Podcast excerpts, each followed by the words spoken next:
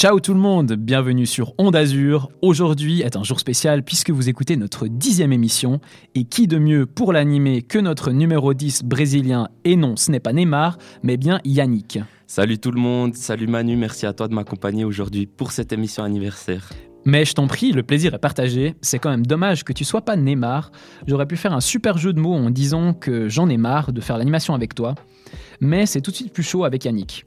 Bref, dans cette intro, Yannick ni tête. Alors revenons dans le vif du sujet.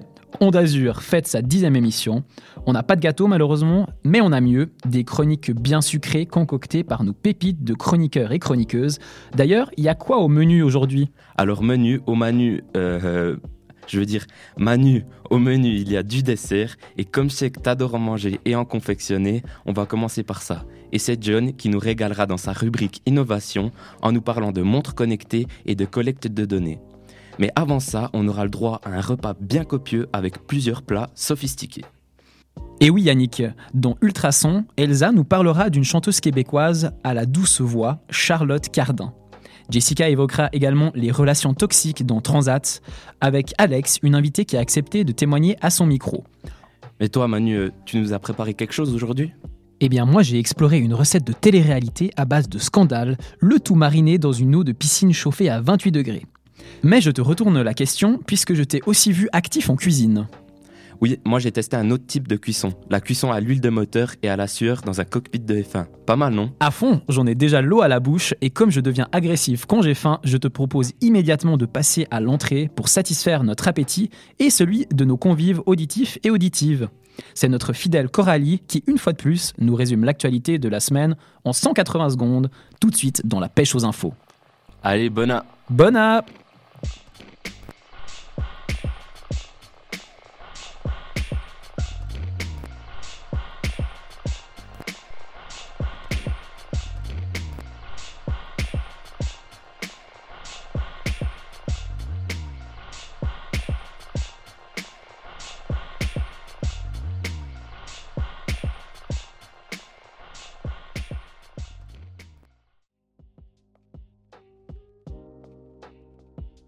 On commence par un fait sensible. La police judiciaire allemande a annoncé lundi le démantèlement d'un vaste réseau de pédopornographie sur le Darknet, qui s'est opéré à la mi-avril, comptant plus de 400 000 membres. Elle le présente comme l'un des plus grands du monde. La coordination d'Europol et celle d'autres polices, comme celle allemande, néerlandaise, suédoise, australienne, américaine et canadienne, ont permis d'arrêter trois Allemands au bout de plusieurs mois d'enquête. Ils sont soupçonnés d'être les administrateurs de la plateforme pédopornographique. Un quatrième homme a été interpellé, soupçonné d'avoir été l'un des utilisateurs les plus actifs de la plateforme. La plateforme avait une portée internationale et servait à l'échange de pornographie de mineurs entre ses membres, essentiellement des photos ou vidéos d'abus perpétrés sur des garçons. Parmi elles figuraient des images d'abus sexuels graves sur de très jeunes enfants, précise la police reprenons le large avec Costa qui a pu réembarquer en mer après sa longue pause. Covid oblige. C'est donc le navire Costa Smeralda, après plus de quatre mois de pause forcée due à la pandémie de coronavirus, qui est parti du port de Savone, en Italie, le samedi 1er mai. De retour sur les eaux encore quelque peu froides, il a repris la haute mer avec ses énormes vagues et ses tempêtes. Face à l'imprévisibilité de la nature, le coronavirus n'est peut-être que leur cadet de leurs soucis pour les passagers et passagères. Ce sont 1500 personnes, soit un quart de la capacité d'accueil du paquebot, qui ont pu bénéficier de leur cabine et du buffet à gogo que les compagnies de croisière proposent. Ce secteur a quand même connu 80 milliards de pertes. Vous vous rendez compte, les pépettes quoi. Ça en fait des croisières qu'on peut s'offrir pour admirer le panorama depuis l'avant du bateau ou la proue en termes nautiques et faire comme Jack et Rose en Titanic. En plus des pertes financières, de nombreuses personnes ont perdu leur emploi. Alors grosse pensée à elles et à eux. Perso, je pense que ces quelques mois sans gros navires polluants ont fait du bien à l'environnement, mais c'est un autre débat. Répondre à un CAPTCHA, c'est travailler gratuitement pour Google. Comme si Google n'était pas assez riche comme ça, non mais sérieux. Les CAPTCHA sont des formulaires censés protéger contre le spam qui demandent à l'internaute d'authentifier des mots ou des images afin de s'assurer qu'il n'est pas un robot, et donc qu'il est bien humain. Les réponses données alimentent ensuite l'intelligence artificielle de Google. Pour outrepasser les spams, des petits et petites génies ont créé d'énormes groupes de personnes appelés Captcha Farm, qui résolvent des puzzles à hauteur d'un salaire de 17 centimes pour 1000 captcha résolus. Google nous informe que nous utilisons l'effort des humains pour résoudre des captchas afin de préserver les livres, améliorer les cartes et résoudre des problèmes complexes d'intelligence artificielle. Quand le captcha vous demande de reconnaître des images comme des feux de signalisation, des véhicules ou des vélos, Google utilise les réponses obtenues pour éduquer son intelligence artificielle à la reconnaissance d'images de rue, notamment en vue de développer les voitures autonomes. Si vous ne savez pas à quoi ressemble un CAPTCHA, allez googler. Et sur ce, je vous laisse. Et si vous voulez une alternative aux géants de la recherche, je vous propose un autre moteur de recherche, Ecosia. Si vous ne connaissiez pas encore. C'était Coralie pour le tour de l'actu en 180 secondes. Merci Coralie pour cette escapade informative. Bon bah Yannick, je crois que c'est évident, Google ne cessera jamais de nous étonner par leur emprise sur le monde. D'ailleurs, vu que Google sait tout, on va lui demander quelle est la prochaine chronique. T'en penses quoi? Ah ouais, bonne idée ça. Attends, je prends mon téléphone. Ok Google, Salut, qu'est-ce que je peux faire pour vous? C'est quoi la prochaine chronique? On va maintenant écouter Elsa qui nous parle de son coup de cœur musical, une jeune et talentueuse artiste québécoise Charlotte Cardin, Tabarnak. Ah ouais, vraiment pratique ce Google. Alors c'est parti, voici Elsa dans Ultrason.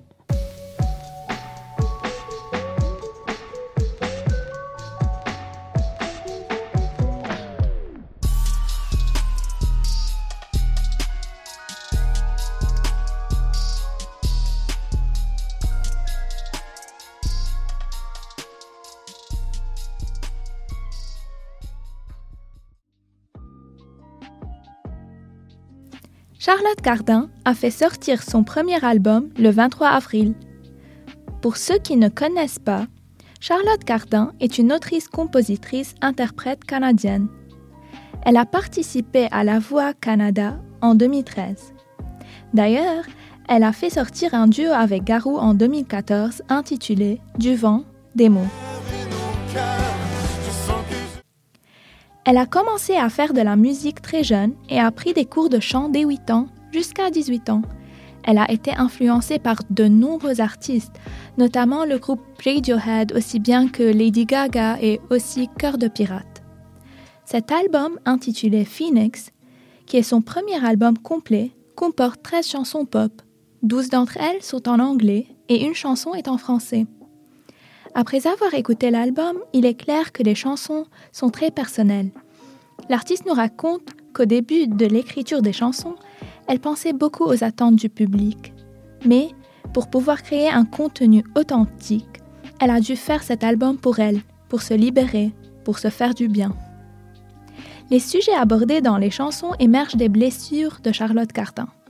Certaines parlent des injustices qu'on peut vivre en tant que femme, d'autres parlent d'amour et d'amitié. Ce premier album, dont elle a rêvé longtemps, lui tient à cœur. Elle avoue ne jamais avoir écrit des chansons qui se rapportent tellement à son vécu. Elle écrit pour canaliser ses émotions et exprime que l'écriture de l'album était comme une thérapie pour elle. La création de cet album a pris presque trois ans, durant lesquels elle avoue avoir très évolué au niveau personnel tout en ayant fait face à des séries de hauts et de bas à cause de la pandémie qui a retardé la sortie de cet album. Une chanson en particulier qui s'intitule Anyone Who Loves Me parle de la pression constante qu'on endure en tant que femme. Il s'agit du déchirement que la femme vit entre ce que la société veut d'elle et lui impose et ce qu'elle est réellement, ce qu'elle a envie d'offrir au monde. Dans ces temps exceptionnels, Charlotte Cardin a dû faire un concert virtuel. 15 000 personnes ont assisté à ce live stream nommé Phoenix Experience, événement impossible en face à face à cause du Covid. D'ailleurs, vous en pensez quoi de ces concerts en ligne? Serait-ce un type d'événement qui persistera même après le Covid-19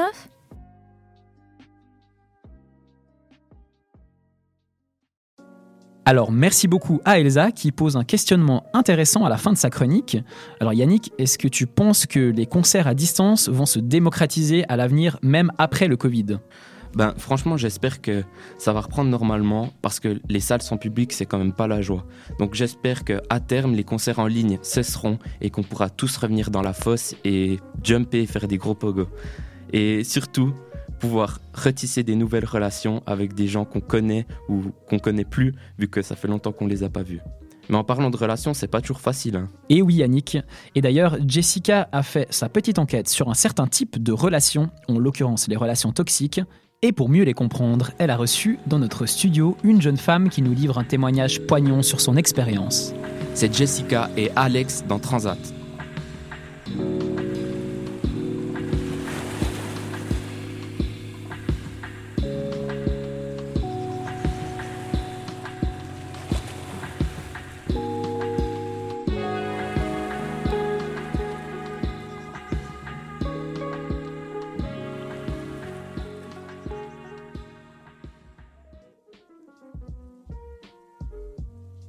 J'ai 22 ans et j'ai déjà vécu une relation toxique. J'en ai pas parlé pendant par déni et j'en ai parlé ensuite quand euh, je recevais encore des messages de la part de cette personne avec qui j'ai partagé cette relation et plusieurs mois après la fin. Dès le moment où j'ai commencé à en parler, ça a été le déclic. Ça m'était vraiment arrivé. Au fur et à mesure des discussions, je me suis rendu compte que je n'étais pas la seule, loin de là. Souvent, des personnes du même âge que moi, voire des personnes encore plus jeunes. Et c'est comme ça qu'a germé l'idée d'en faire une série à la radio. Parce que ça arrive trop souvent que ça reste tabou et surtout que sans information ou éducation, eh ben c'est impossible de s'en sortir. Cette série s'appelle Dans une bulle. Et je vous explique tout de suite pourquoi. Quand on est coincé dans une relation toxique, on a tendance à se mettre à distance des autres. Depuis l'intérieur de sa bulle, on voit l'extérieur de manière un peu floue. Puis quand la bulle prend trop d'ampleur, eh ben elle finit par éclater. L'atterrissage est douloureux, on a de la peine à s'en remettre. Un équilibre aussi fragile qu'une bulle de savon. Je vous parlais euh, tout à l'heure de ma propre expérience qui était d'ordre amoureuse. Mais les relations toxiques, ce sont avant tout des relations entre êtres humains, donc elles peuvent être d'ordre familial ou alors d'ordre amical. C'est un sweet mix entre manipulation, chantage affectif ou encore culpabilisation. Ce genre de relation est violente à différents degrés, allant des remarques passives-agressives aux violences physiques, voire à la mort pour les cas les plus extrêmes. Et pour aujourd'hui, on parlera de relations familiales. J'en profite d'ailleurs pour faire un trigger warning. Si tu as vécu une relation similaire et que cette émission est susceptible de déclencher des traumatismes chez toi, je te suggère de mettre pause et de te préserver. Donc, pour lancer cette série, je reçois Alex qui a accepté de me confier son témoignage de manière anonyme. Alex vit justement une relation super compliquée avec sa mère, une relation qui s'est détériorée de manière soudaine. On aura l'occasion d'entendre bah, justement son histoire et surtout de voir comment est-ce que les penchants économiques ou alors le chantage affectif rentrent en jeu dans ce genre de relation et peuvent mener à des situations assez dramatiques. Donc tout de suite, on écoute ce qu'Alex a à nous dire. Bah, il faut savoir que j'ai grandi qu'avec ma mère. Parce que du coup, bah, mon père, il est mort quand j'étais petite. Je l'ai quand même connu, j'avais quand même 4-5 euh, ans quand c'est arrivé. Après, bah, du coup, on a grandi, euh, enfin, j'ai grandi euh, comme fille unique qu'avec ma mère. Du coup, bah, on s'est beaucoup rapprochés, enfin, on avait une relation très fusionnelle. Et à l'école, je me faisais souvent embêter, enfin, j'ai pas eu une enfance facile, du coup, bah, je me reposais beaucoup sur ma mère. C'était ma mère, ma copine, ma soeur, enfin mon père. C'était un peu euh, passe-partout.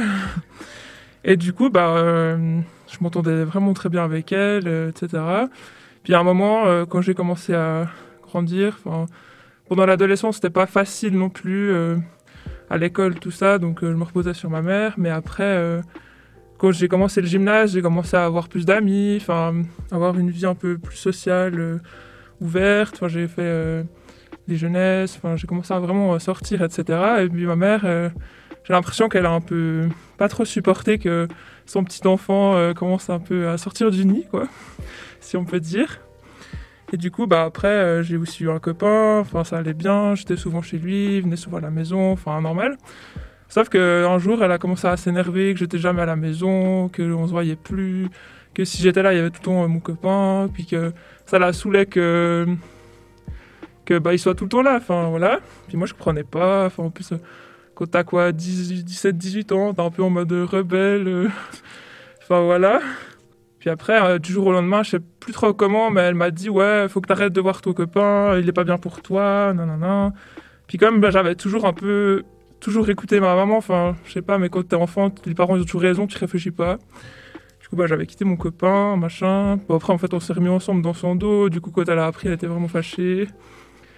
Puis après, bah, euh, je commençais à vraiment plus la supporter. Enfin, c'est assez étrange vu qu'on a vraiment tout vécu ensemble, mais euh, ouais, elle voulait plus me laisser vivre. Et elle m'a vraiment dit Tu vis chez moi. Et moi, j'étais là Comment ça C'est pas chez nous ici? Non, non, t'es chez moi. J'étais Ah, ok. Tu payes pas le loyer, donc t'es chez moi. J'étais Ah, bon, d'accord. Tout ça, ça s'est passé en fait l'été avant la première rentrée de l'Uni. Et euh, j'ai eu mon anniversaire euh, ben, juste le week-end avant la rentrée, donc j'avais eu 20 ans. Et puis, euh, bah, je sais pas, quand t'as 20 ans, c'est quand même une grosse étape, machin. Puis avec ma famille, bah, euh, moi, enfin, ma mère, je l'avais presque pas vue tout l'été, j'étais toujours à gauche, à droite, etc. Puis on s'est recroisés, bah, du coup, à cet anniversaire chez mes grands-parents, et puis ça se passait. euh, C'était un peu étrange la revoir. Puis, à un moment donné, quand il y avait plus que ma marraine et puis deux, trois personnes, elle a commencé à à m'humilier devant ceux qui restaient en mode que j'étais un enfant insupportable, que je lui faisais, la misère, que machin. Puis moi j'étais là, mais je fais quoi? Je me drogue pas, je fume pas. Ouais, je sors en soirée, mais bon, comme tout le monde, enfin, je suis pas, j'ai pas fait de coma, enfin, je sais pas. Puis euh, moi je me suis mis vraiment à pleurer. Puis mes grands-parents, euh, ils étaient pas trop prêts de voir ma mère me crier dessus comme ça, parce que du coup, bah, c'est ses parents elle. Puis j'avais déjà décidé d'habiter chez mes grands-parents euh, quelques temps. Puis de base, je devais m'installer genre trois jours après. Puis elle m'a dit Ah non, mais depuis ce soir, tu rentres plus chez moi, euh, tu me rends la clé, tout ça. Ok. Du coup, j'ai dû faire mes affaires le lendemain un peu en vitesse. Puis euh, en plus, c'était septembre, tu sais, j'avais pris les affaires un peu été-hiver, mais après, il avait fait froid, il me manquait des affaires. Puis ouais, mais tu viens pas à la maison, machin. C'était un peu bordel. Puis comme c'est ses parents à elle, bah c'était compliqué. Enfin. euh, Ouais, au début ils étaient cool, puis d'un coup ils commençaient à m'interdire plein de trucs, mais ça sortait de nulle part. Du coup je me suis dit, bon bah je vais pas rester longtemps là-bas. mais j'avais pas trop le choix, du coup bah j'ai commencé l'Uni. Donc déjà là, t'as la transition, j'ai 20 ans, je commence l'Uni, en habitant pas chez moi, enfin c'était vraiment euh, le bordel. Elle, ma mère, elle avait dit, ah, mais si tu veux, bah casse-toi. Enfin, elle a pas pensé que j'allais vraiment me casser en fait. Puis elle me tenait par euh, l'argent évidemment, en mode de toute façon, euh, sans moi rien, nanana. Sauf que, bah, comme j'ai dit avant, mon père il est mort, du coup bah, j'ai le droit à des rentes euh, tant que t'es étudiant par l'État. Ok, j'ai récupéré mes rentes, mais bon, avec 1000 francs, ça, je vais pas aller très loin si je veux un appartement. euh, on va pas se leurrer. Puis surtout qu'elle m'avait dit euh, en partant, ah mais tu veux te démerder tout seul. Puis elle avait pas payé, genre style des factures d'assurance, elle me les a donné, puis elle a dit tiens ça c'est les factures que j'allais payer pour toi, ben paye. Du coup, t'as fini endetté ou même pas? Non, parce que bah par chance j'avais fait une année sabbatique avant l'Uni, donc j'avais pu mettre pas mal de côté. Et du coup, bah, euh, j'ai toujours eu un travail d'étudiant, donc ça me rajoutait à peu près quoi, 500-800 francs par mois, plus les 1000, donc t'arrives à 1800 à peu près. Ouais, j'avais presque 2000 francs, puis on me dit le minimum vital c'est 2500, donc euh, en fait, euh, j'ai trouvé une assistante sociale du CSP sur vous, en tout cas, où t'as des assistants sociaux qui t'aident gratuitement si t'es endetté, si t'as des problèmes avec ta famille et tout ça. Bah, je suis allé la voir et puis je lui ai raconté ma vie, en gros. Elle m'a dit bon bah alors ce qu'il faut faire en premier c'est bah, la demande de bourse. Puis je l'avais déjà faite en fait, euh, parce qu'il conseille quand même de la faire avant les études vu que ça prend long. Je l'avais par chance fait déjà donc euh, c'était déjà en route. Après elle m'a dit les subsides faut que tu relances. Enfin j'en avais déjà mais fallait que je demande plus. Après le problème c'est qu'il fallait justifier que j'habitais plus avec ma mère en fait. Fallait que je prouve pourquoi euh, je peux pas habiter avec ma mère. Donc j'ai dû aller chercher des certificats médicaux. Quand tu reçois un courrier de la bourse qui te dit ouais constat de police ou de médecin, euh, j'étais là ok, non, ma mère m'a pas frappé, donc non, mais. euh, Puis là, cette assistante sociale, elle m'a vraiment boosté. Elle m'a dit, ouais, faut que tu fasses ça. Alors, elle te prépare la lettre, elle t'explique au début. Après, t'attends, tu fais les démarches, t'attends trois mois. Ah, des réponses, et puis ça joue pas. Tu regardes les calculs, t'envoies l'assistante sociale, elle contrôle. T'as 30 jours pour faire recours, tu retournes à la poste, les recommander. Enfin, c'est vraiment super chiant. Puis du coup, après, on avait eu gain de cause que j'avais le droit d'habiter seul. Donc, la bourse, ils reconnaissent comme enfant seul, enfin, indépendant des parents. Ouais, puis en fait, ma mère, elle, elle doit aussi me payer quelque chose, vu que elle doit l'entretien jusqu'à la fin des études. Mais elle voulait pas payer parce que, soi-disant, euh, elle a pas d'argent. Puis du coup, euh, elle a dit non, mais t'es parti, euh, t'assumes, je te verserai pas d'argent, blablabla. Puis du coup, ben, l'assistante sociale m'avait dit, bah, il faut pas la forcer, mais il faudrait que vous signiez un papier. Donc, puis du coup, je l'avais vue une fois et puis je lui avais dit, bon, ben, ben, elle avait signé pour qu'elle me verse, je sais plus, je sais plus exactement combien, mais 500 francs peut-être, un truc comme ça.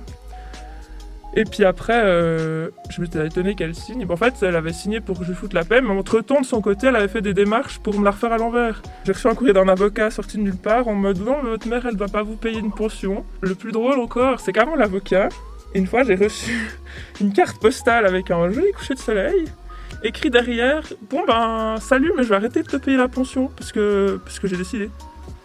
Puis du coup, en fait, euh, toutes ces histoires d'argent, euh, ça a vraiment péjoré la relation. Enfin, en fait, du jour au lendemain, quand je suis partie, elle, elle s'est sentie euh, très vexée. Enfin, cette cassure, elle l'a pas vu venir. Pourtant, avant tout ça, j'avais demandé à une médiatrice Enfin, j'avais été voir une médiatrice en mode ouais, j'aimerais améliorer la situation avec ma mère, qu'est-ce que vous proposez, machin. Puis ma mère, elle a dit non, mais moi je veux pas y aller, de toute façon, c'est toi qui dois aller chez le psy et tout ça. moi, j'étais en mode euh, aller chez un psy, c'est pas le problème, c'est que tu viens avec moi. je suis pas toute seule dans la relation. En fait, elle était un peu méchante avec moi, mais comme si elle me sentait partir, mais elle avait aucun moyen de me rattraper. Puis du coup, elle faisait tout l'inverse. Donc moi, je partais encore plus. Enfin, après, elle après quand j'ai eu le permis, tout ça, ben elle voulait jamais me prêter la voiture, c'est ah non, mais je te prête pas la voiture de nouveau pour contrôler où c'est que j'allais, euh, toujours avoir quelque chose de pression sur moi. Du coup, quand du jour au lendemain, je me suis dit, ben, je me barre, elle s'est dit, ben, alors, euh, le dernier moyen de pression que j'ai, c'est l'argent. Puis après, quand elle a compris que, ben, en fait, j'arrivais à vivre sans, elle, vu que j'avais mes rentes, mon travail, puis du coup, ouais, euh, elle savait plus comment me tenir. Puis du coup, elle, c'est comme, ben, l'assistante sociale, elle me disait qu'elle voyait beaucoup de gens qui entretenait en fait des relations pour pas perdre l'autre en s'engueulant pour de l'argent. Comme ça, ça maintient un lien. Ok.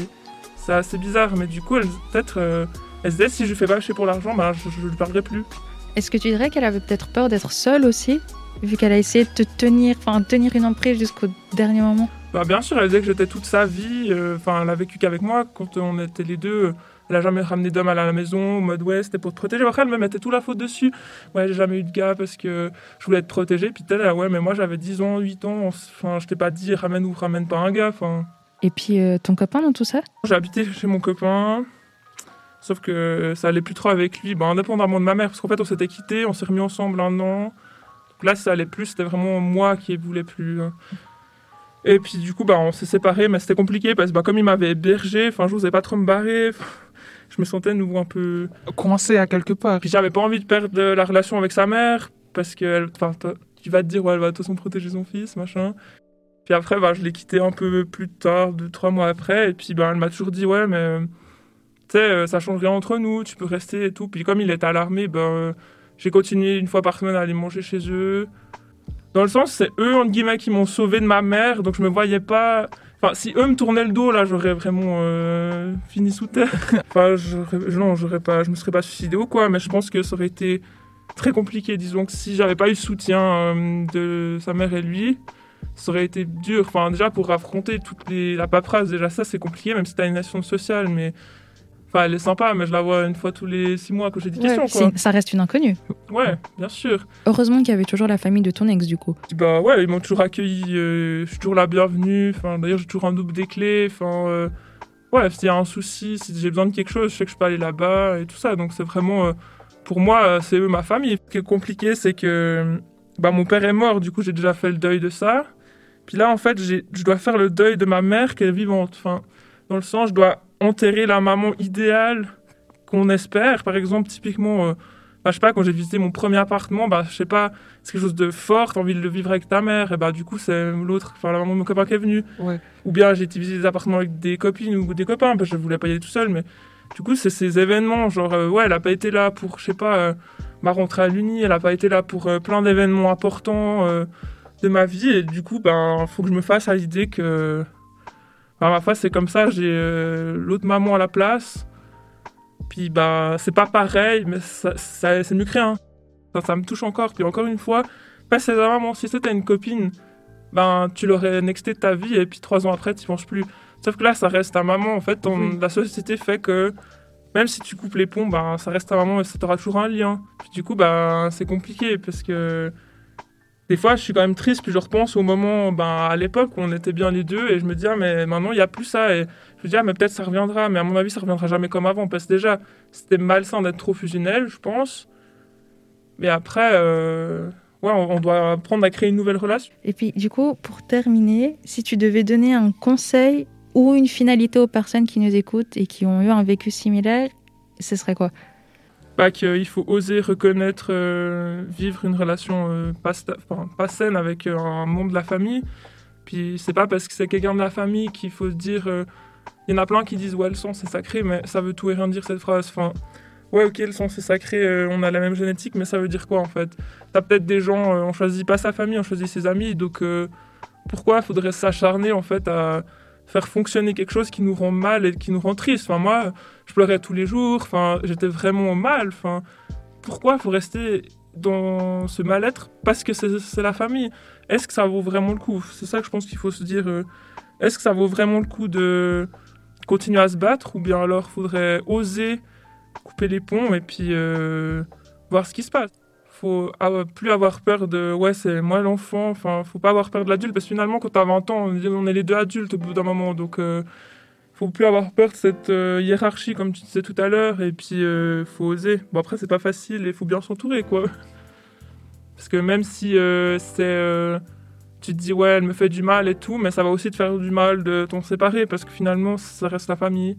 C'est ça le plus dur c'est de faire la part des choses tout le monde dit ah elle est où ta mère? Puis t'es là ouais ben je suis quelqu'un je peux vivre sans ma mère Enfin, ah mais euh, c'est ta mère franchement tu pourrais faire un effort toujours le c'est ta mère fais un effort c'est Sans prendre en compte que c'est peut-être ta mère, mais elle est peut-être toxique en vrai. puis oh mais on a qu'une mère non mais c'est quoi ces arguments à deux balles? Puis toi t'es là ouais puis on lui dit pas elle mais t'as qu'une fille ça on l'entend beaucoup moins hein. Bah oui, parce que le rapport de pouvoir, il est inversé. Enfin, c'est elle, justement, bah, on en t'en parlait avant, c'est elle qui est censée avoir toute l'emprise sur toi, Mhm. alors que bah, tu as eu raison de t'émanciper, et je suis contente pour toi d'ailleurs que tu aies réussi à t'émanciper.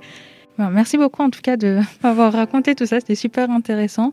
Et euh, bah, j'espère que ce témoignage pourra aider tous nos auditeurs et auditrices. C'était Jessica pour Onde Azur, et je vous dis à la semaine prochaine. Merci à Jess et surtout à Alex pour son courage et ses précieux conseils qui pourront certainement aider celles et ceux qui traversent une situation similaire sur le circuit de la vie. Et en parlant de circuit, partons à présent sur les circuits automobiles, puisque Yannick est dans le paddock, comme on dit. Et tu vas nous parler de F1. Ah, je vois que les feux viennent de s'éteindre, alors on fonce à toute vitesse vers la rubrique En sueur. C'est parti. Allez.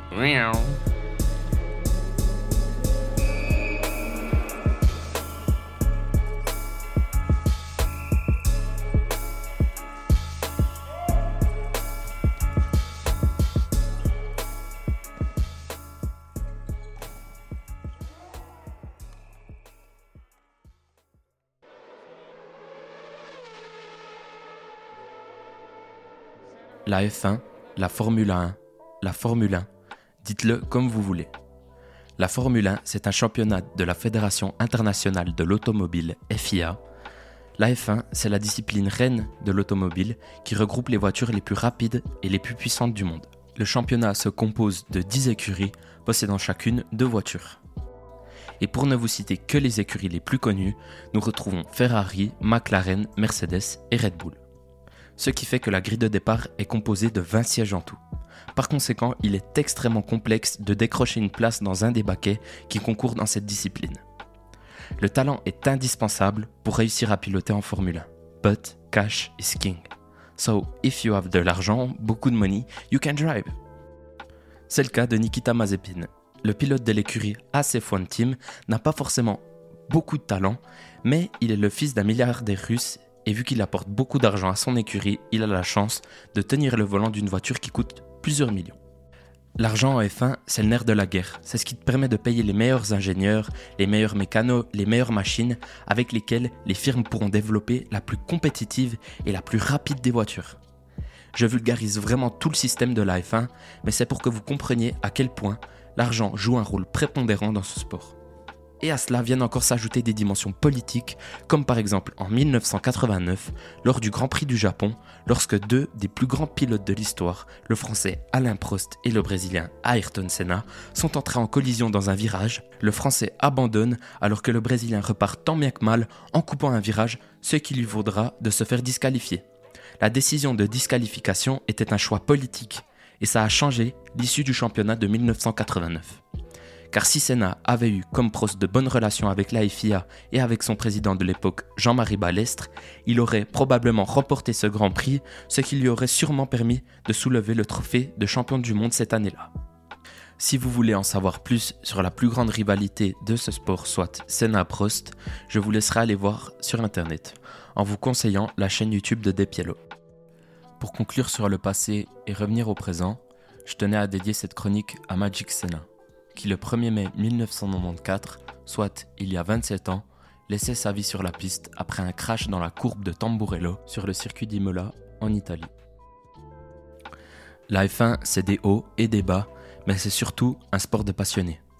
La preuve, ces dernières années, le suspense et le spectacle ne sont plus trop au rendez-vous, car comme dirait le commentateur de la RTS Luc de Mongeau, à la fin, c'est Lewis Hamilton qui gagne. Et oui, même si c'est très souvent le Britannique Sir Lewis Hamilton dans sa Mercedes qui gagne, il y a quand même le Néerlandais Max Verstappen, pilote Red Bull, qui pousse au portillon pour essayer de rattraper le Britannique. Mais bon, au final, on sait que les deux pilotes cités précédemment seront probablement sur le podium, donc maintenant, ce qui importe, c'est de savoir qui seront les viennent ensuite.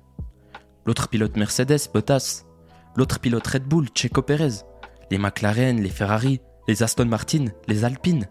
C'est assez ouvert, donc seul l'avenir nous le dira.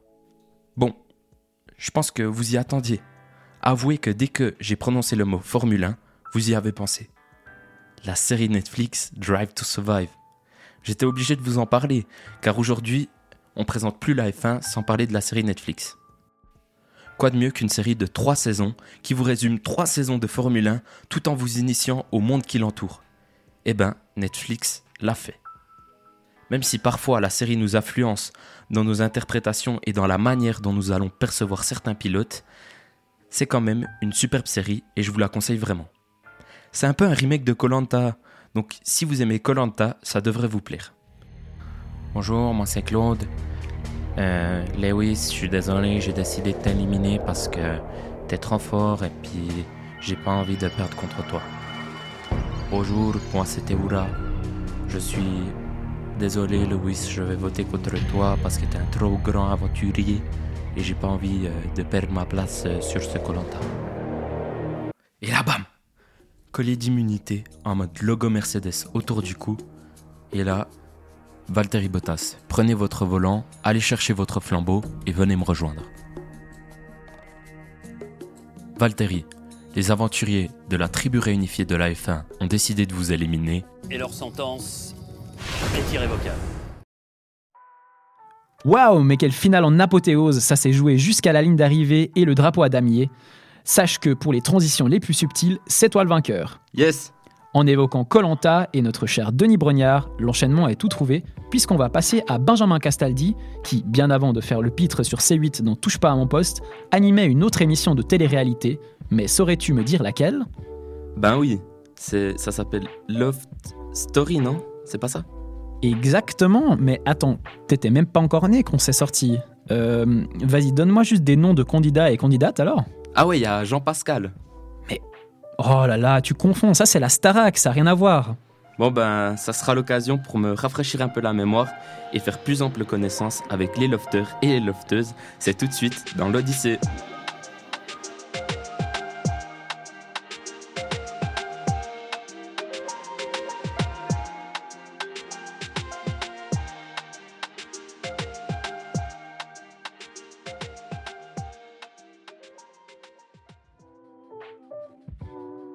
Salutations chers Azuriens et Azuriennes, ici Manu, votre trentenaire resté bloqué dans le passé et une fois n'est pas coutume, j'ai envie d'ouvrir une page nostalgie.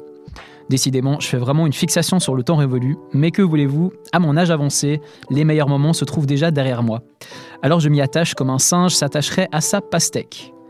Euh, à son ananas? Non, c'est un autre fruit, je crois, qui commence par bana et qui finit par ne. Bon, j'ai oublié. Bref, pour vous faire revivre l'un des moments qui m'a marqué, j'aimerais vous emmener dans un récit. Et là, je vous entends déjà dire Père Castor, raconte-nous une histoire. Même deux histoires. Père Castor, mets tes lunettes et lis-nous tout. D'accord, d'accord. Alors je vais vous raconter l'histoire du loft le plus connu du monde télévisé, générique. Bon célibataire coupé du monde, dans un loft de 225 mètres carrés. Filmé 24 heures sur 24 par 26 caméras et 50 micros. Au bout de 70 jours, il n'en restera plus que deux. Qui sera le couple idéal?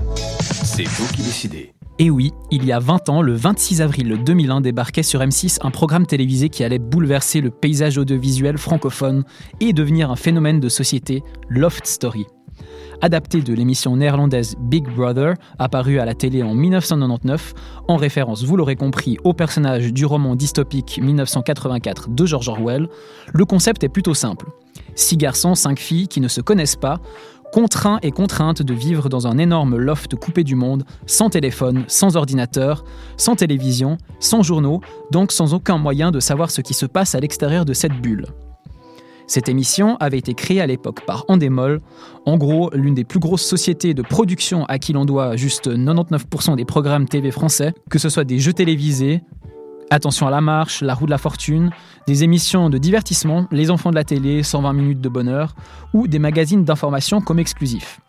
En ce qui concerne Loft Story, c'était l'une des toutes premières émissions de télé-réalité à débarquer en France.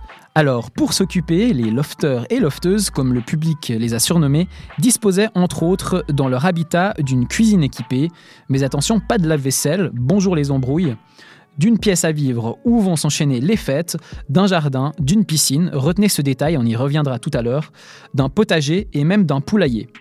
Je me demande d'ailleurs s'ils ont aussi fait un casting pour sélectionner les poules. Bonjour, dites-nous pourquoi on devrait vous sélectionner pour Loft Story.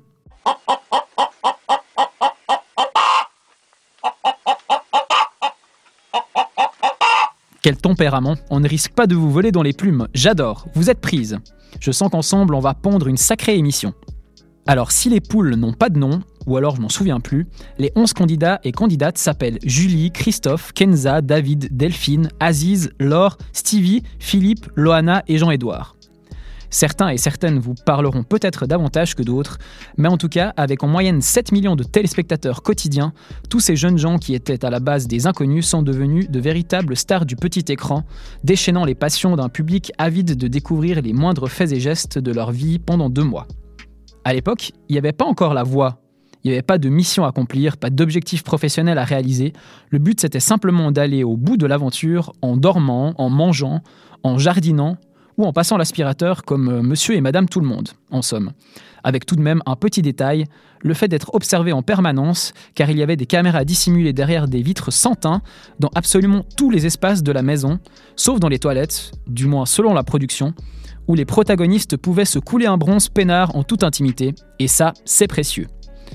Le but du jeu, tenir bon et finir parmi le couple vainqueur qui remportait tout de même une maison d'une valeur de 3 millions d'anciens francs français, soit l'équivalent de 750 000 francs suisses.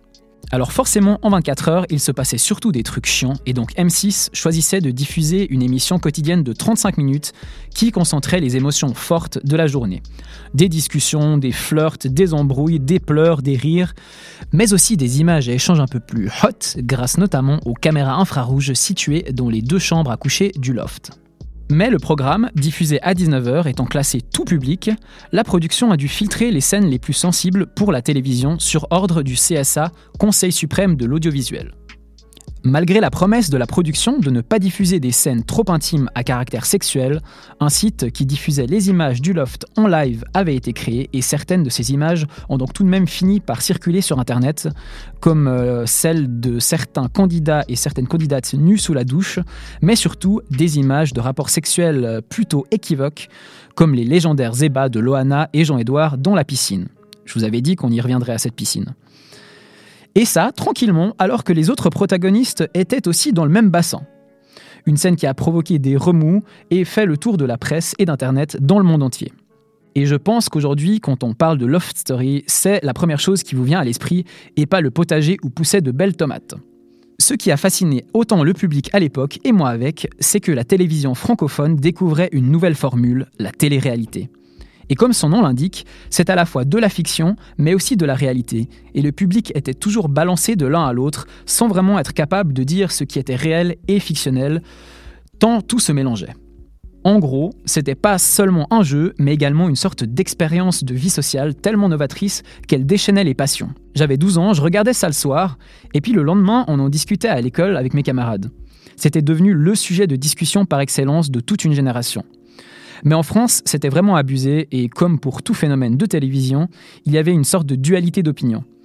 Euh, certains et certaines étaient devenus fans à tel point d'attendre par centaines les candidats et candidates à la sortie du studio. Et après la finale remportée par Loana et Christophe, on a assisté à des scènes de liesse populaire dans les rues de Paris en mode de Coupe du Monde 98. Un truc de dingue. Mais à l'opposé, il y avait des personnes qui condamnaient cette émission car elles estimaient que celle-ci poussait à des dérives voyeuristes, exhibitionnistes, voire même sadiques. D'ailleurs, pendant la première saison, un groupe de gens a saccagé la devanture des bureaux d'M6 à Paris en y déposant notamment des sacs poubelles, symbole de la fameuse expression télépoubelle. Alors s'ils avaient été en Suisse, euh, ils n'auraient pas fait ça au prix auquel coûte le rouleau de sac taxé, ça je peux vous le dire. 20 ans plus tard, décliné à toutes les sauces, Colanta, Star Academy, Nice People, La Ferme Célébrité, Secret Story, La Villa des Cœurs Brisés, L'île de la Tentation, Les Marseillais ou encore Les Anges, ces programmes font encore partie intégrante du petit écran. Alors j'ai jamais été féru de télé-réalité et je vous avoue que je n'ai pas regardé les dernières pépites. En gros, je me suis arrêté à Nabila. Non mais allô quoi? Au final, qu'on aime ou qu'on déteste le concept, je sais pas vous, mais moi j'ai l'impression qu'au fil des années, la télé-réalité a gentiment perdu la deuxième partie de son nom pour ne devenir plus que de la télé, de la fiction, du fake. C'est moi où aujourd'hui les candidats et candidates ont toutes d'énormes bouches dans les deux sens du terme, merci le Botox, et passent leur temps à se crier dessus pour des broutilles avec des accents méditerranéens. Oh putain, tu te prends pour qui? Tu es fada ou quoi? Je t'avais dit d'arroser la plante, tu veux qu'on se froisse? Viens, je vais t'en coller une, va. Enfin bon, il n'en demeure pas moins que Loft Story a été un précurseur du genre. Ce programme a contribué à lancer le mythe de l'inconnu devenu d'un coup vedette sans vraiment posséder un quelconque talent. Alors, la plupart des anciens candidats et anciennes candidates ont retrouvé une vie plus ou moins normale et l'anonymat qui va avec, sans trop de séquelles. Quant à Loana Petrucciani, personnalité fragile sans cesse victime d'acharnement depuis le lancement de l'émission, elle incarne tristement le rôle de l'icône télévisée éphémère qui, ne supportant pas la pression médiatique d'une accession fulgurante vers la célébrité, a sombré dans la dépression et dans la drogue. Et elle n'est pas le seul dommage collatéral de ces sociétés de production prêtes à tout pour susciter la passion des téléspectateurs et téléspectatrices. Comme quoi, le plus difficile, ce n'est pas de faire de la télé-réalité, mais de revenir de la télé à la réalité. Voilà, c'est tout pour moi. Je vous remercie de m'avoir suivi. Et si d'aventure vous avez l'intention de vous rendre à la piscine ces prochains jours, faites attention parce qu'ici passe des trucs pas toujours très orthodoxes. Et franchement, Yannick, pourquoi on lancerait pas notre radio-réalité Diffusée 24 heures sur 24, on vivrait toutes et tous dans ce studio et on entendrait tout ce qu'on dit. Il y a un concept à développer. Il nous faut juste une voix un peu plus grave. Ils sont 20, 10 garçons, 10 femmes, à vivre enfermés dans un studio de 10 mètres carrés pendant 30 jours. 68 micros, 124 caméras, sans boire et sans manger. Qui sera le dernier couple survivant? La réponse dans Studio Story. Et toi Manu, tu serais chaud à participer à Studio Story? S'il y a une belle récompense à la clé, ça peut être pas mal, hein? Alors ouais, ça serait pas mal, mais je t'avoue que ça me gênerait quand même un peu. Le problème, c'est pas tellement les caméras, mais plutôt le fait que tous ces micros capteraient mes plus mauvaises blagues. Bah oui, parce que les meilleurs, je les garde pour les émissions, évidemment. Ah, sacré Manu. Tu te fais des films, hein À force de regarder des émissions de télé-réalité, ton cerveau c'est devenu un caillou ou quoi? Attends, je vais tapoter dessus pour voir. Ah ouais, mince, ça sonne même creux. Bon bah, t'as peut-être raison. À part ça, euh, c'est déjà presque la fin de l'émission et il nous reste une dernière chronique à entendre. Et contrairement à moi, son auteur est, lui, ultra connecté grâce à sa montre aux possibilités infinies. C'est notre gars Jonathan qui ressort ses cours et sa montre connectée pour nous parler de self-quantifying. T'as kiffé l'accent? Ouais, j'avoue qu'il faudra que tu m'apprennes. Oh my god. Mais en attendant, c'est l'heure de la rubrique technologie et innovation top chrono. C'est parti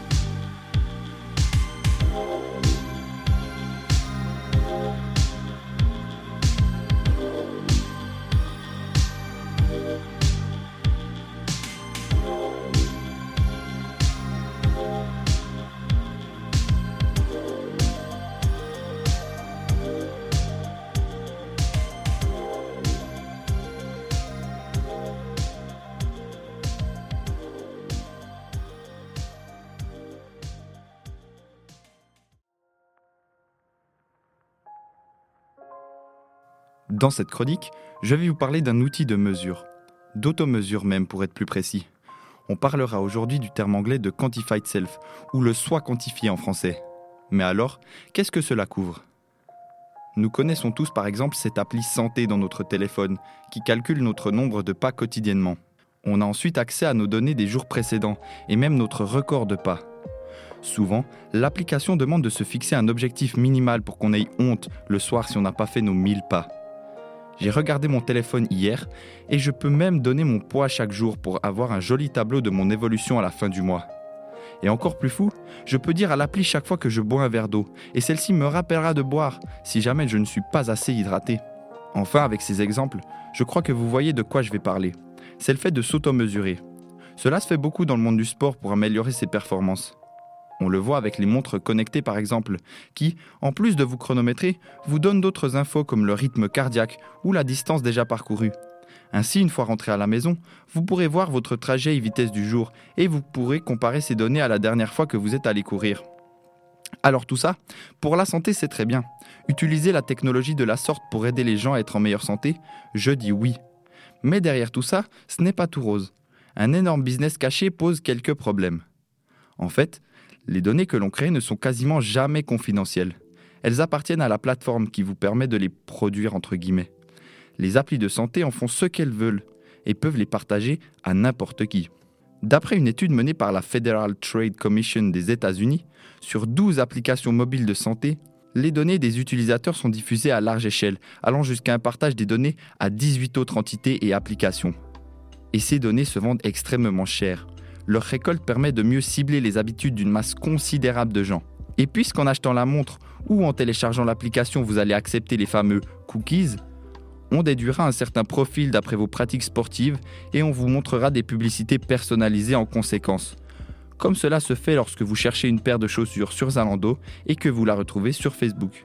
Tout ça ne paraît pas bien dangereux au final, mais une question se pose alors. À qui appartient l'argent récolté par les données vendues? Si on reprend une définition marxiste qui dit que tout ce qui génère de la valeur est un travail, alors l'argent gagné doit revenir à celui qui les produit. Notre pauvre utilisateur de la montre de course ne se doute certainement pas de tout ça, et en plus, on lui fait payer à grand prix l'outil qui permettra de créer des données, donc de la valeur, donc ramènera de l'argent à l'entreprise mère. Ça ressemble un peu à une arnaque, non? Bon voilà, tout ça pour soulever une question assez fondamentale et qui se doit d'être posée. Personnellement, je trouve ça un peu abusé de revendre ces données à de tels prix. Mais bon, l'utilisateur est prévenu dans les contrats d'utilisation. Et sachez que même si certaines marques se prévalent comme confidentielles, il est quasi impossible de le vérifier, et les scandales à répétition ne rassurent pas vraiment. Merci à toi Jonathan, je comprends maintenant mieux pourquoi je n'arrive plus à me passer de ma montre lorsque je pratique une activité sportive. D'ailleurs, vous ne le voyez pas, mais elle m'indique que mon pouls est en train de s'emballer. Et pourquoi? Parce que c'est déjà l'heure de se quitter et là j'ai un coup de panique. Comment je vais faire pour vivre sans onde azur Calmos Manu, calme-toi, respire. Ok. T'inquiète pas, Onde Azur va revenir la semaine prochaine. En attendant, retrouvez-nous en podcast, comme toujours sur toutes les plateformes de streaming. Et n'hésitez pas à suivre notre compte Insta pour tout savoir sur notre radio. Tu vas faire quoi ce week-end, toi, Yannick? Ils annoncent grand beau. Lourd, moi je vais taper ma meilleure session bronzette, chapeau de paille, cigare à la bouche. Waouh, je vois la chillance à son paroxysme. Excellent. En tout cas, Yannick, sache que j'ai passé un super moment en ta compagnie et j'espère que vous aussi, chers auditeurs et auditrices, portez-vous bien, profitez de ce week-end qui s'annonce radieux et surtout mettez de la crème solaire. C'est important, hein Ouais, parce qu'après cette semaine fraîche et couverte, bonjour les coups de soleil. C'était Emmanuel et Yannick pour vous servir. Bon week-end à tous. Ciao, ciao. Ciao, ciao